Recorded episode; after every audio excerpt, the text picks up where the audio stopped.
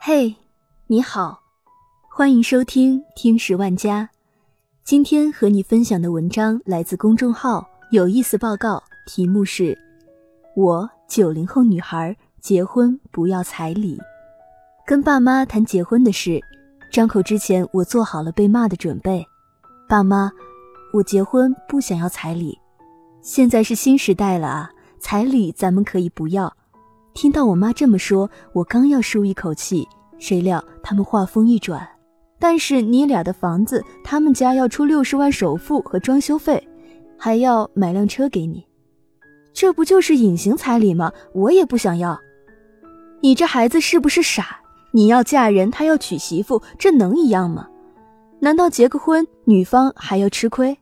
劈头盖脸的指责之下，我只想和爸妈坦率的一说：作为九零后女孩，我结婚为什么不要彩礼？首先，我并不认同彩礼的本质。两个人结婚，为什么男方要平白无故的给女方一笔钱？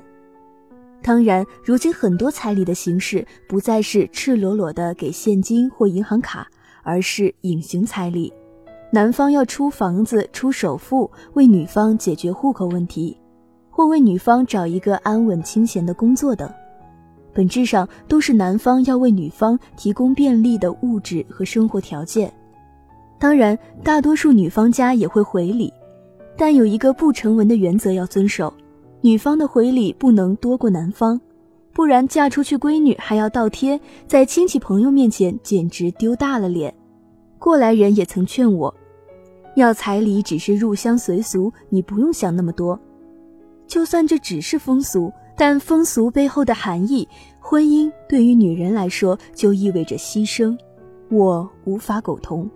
在过去，婚后的女性必须承担起生育子女和照顾家庭的责任，作为其经济回报和精神安抚，彩礼因此而诞生。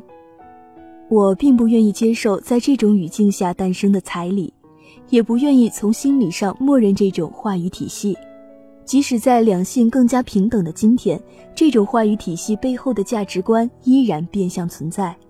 你常会听到因彩礼谈崩的人气急败坏地说：“要我出三十万，也不看看自己条件值不值。”在这种逻辑体系中，不论是女方开价还是男方主动给予。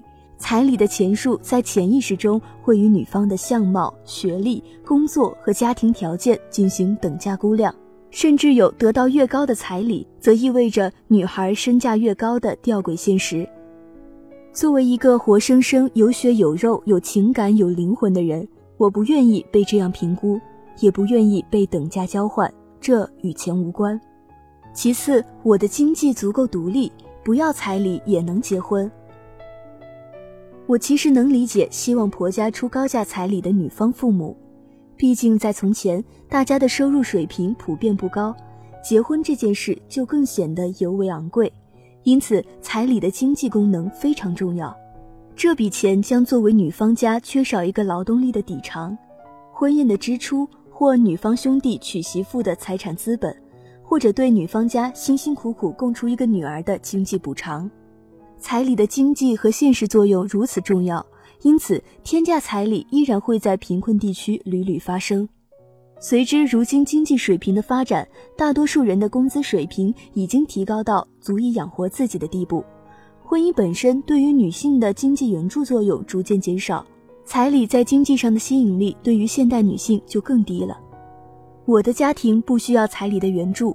我本身的工作也足以支付我的生活开销，那么为何还要求对方在结婚时给我一笔钱？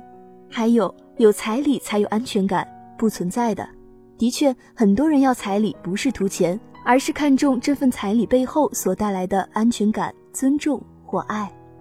既然法律上指定的婚前财产协议，谁也不可能通过结婚占便宜的地步。那么男方自愿赠送的彩礼，似乎就更加凸显他对我是真爱。因此，经常会有人这样强调彩礼的必要性：不要彩礼，那你就把自己看轻了。婆家瞧不起，男方也不珍惜你，他一想娶你，花了几十万就不会轻易离婚。不好意思，我的婚姻需要建立在两个人相互欣赏、相互认可的基础上。如果是需要钱才能镇得住的婚姻，那我根本不想结。更何况，一个女人的安全感应始终来源于自身，与彩礼无关，甚至与婚姻无关。最后，我希望父母对女儿的期望是变成更好的人，而不是嫁给更好的人。我理解爸妈很爱我，要求未婚夫的家庭付一份彩礼，作为女儿嫁的幸福的安心保障。但我更希望爸妈鼓励我。要通过自己的力量去赢得幸福，要努力成为一个更好的人，而不是努力嫁给一个更好的人。就像波伏娃所说，男人的极大幸运在于，不论在成年还是小时候，他必须踏上一条极为艰苦的道路。不过，这是一条最可靠的道路。女人的不幸则在于被几乎不可抵抗的诱惑包围着，她不被要求奋发向上，只被鼓励滑下去，到达极乐。当她发觉自己被海市蜃楼愚弄时，通常为时太晚。她的力量在失败的冒险中已被耗尽。据波伏娃说完这句话，已经过去了几十年，但我们所处的环境依然不鼓励女孩依靠自己的力量去赢得幸运与幸福。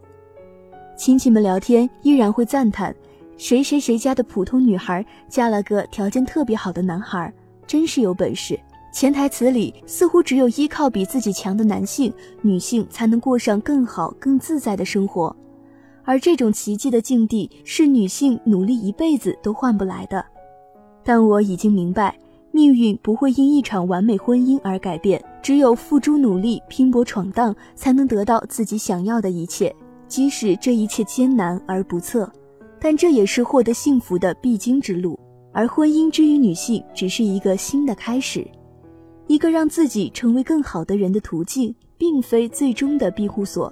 正如电影《绿皮书》说：“改变人们的观念是一件需要勇气的事情。